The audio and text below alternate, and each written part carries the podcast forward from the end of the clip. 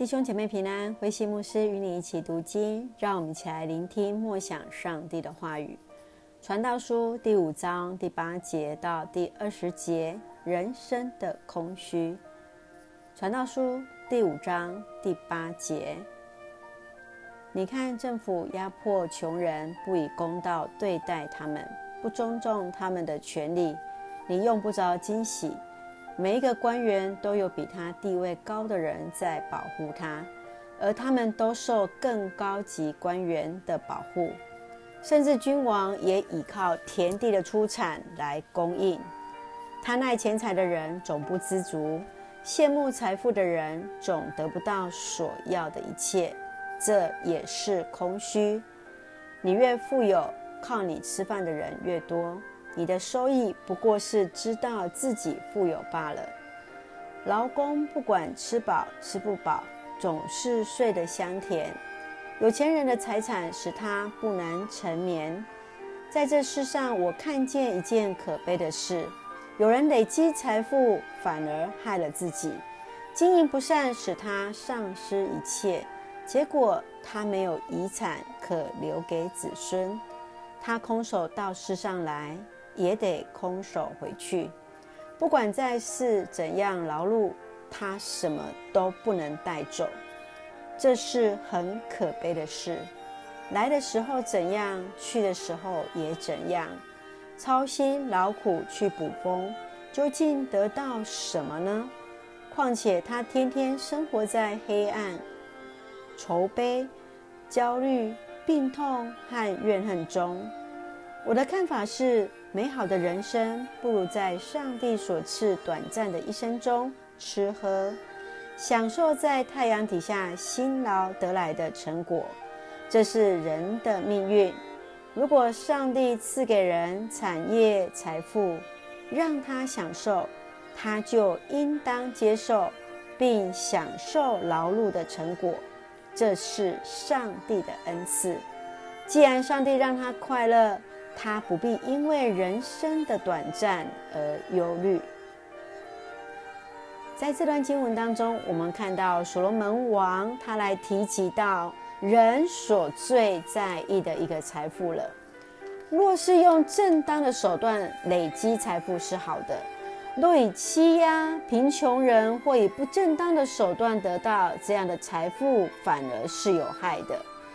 财富对于人的生命不见得有帮助，有时反而成为生命的另外一种的负担。我们一起来看这段经文当中，在十二节，劳工不管吃饱吃不饱，总是睡得香甜。有钱人的财产使他不能沉眠。抓住权势财富，不如抓住上帝，因为在它里面才存在永恒的价值。你如何看待财富跟生命呢？让我们继续来看，在十八节，美好的人生不如在上帝所赐短暂的一生中吃喝，享受在太阳底下辛劳得来的成果。这是人的命运。你是否想拥有更多的物质来满足自己，而忘了上帝才是那真正赏赐人福气的源头呢？箴言作者这样来提醒：要聪明些，不要耗尽心力追求财富后，钱财转瞬消失，好像长着翅膀，如老鹰飞走。箴言第二十三章第四节到第五节。要记得，除了认真生活，也要记得珍惜身边的人事物，确信上帝的恩典够用。最后，我们一起来看第二十节。既然上帝让他快乐，他不必因为人生的短暂而忧虑。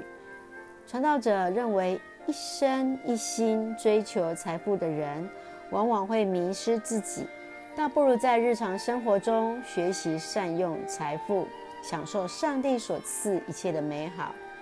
要记得，上帝既然赏赐财富给人，是为了让人能够在他的恩典下活得更为美好，而得以享受辛劳的成果。愿上帝帮助我们有智慧来使用财富。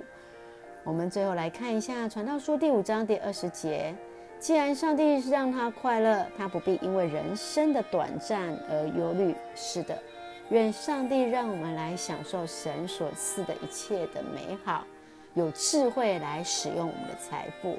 让我们一起来用这段经文来祷告。亲爱的天父上帝，我们感谢赞美你，让我们心存敬畏的心，领受属天的智慧。你是我们生命当中坚固的磐石，在灵里面永不动摇。赏赐丰富恩惠的上帝，愿你来帮助我们在认真工作之后，提升我们与家人的生活品质，来开启我们属灵的眼光，来专心寻求依靠你，来胜过世上的一切。愿主继续恩待保守我们的弟兄姐妹，身体健壮，灵魂兴盛。愿赐下平安喜乐，在我们所爱的台湾。感谢祷告，奉靠主耶稣圣名求，阿门。愿主的平安与你同在，弟兄姐妹平安。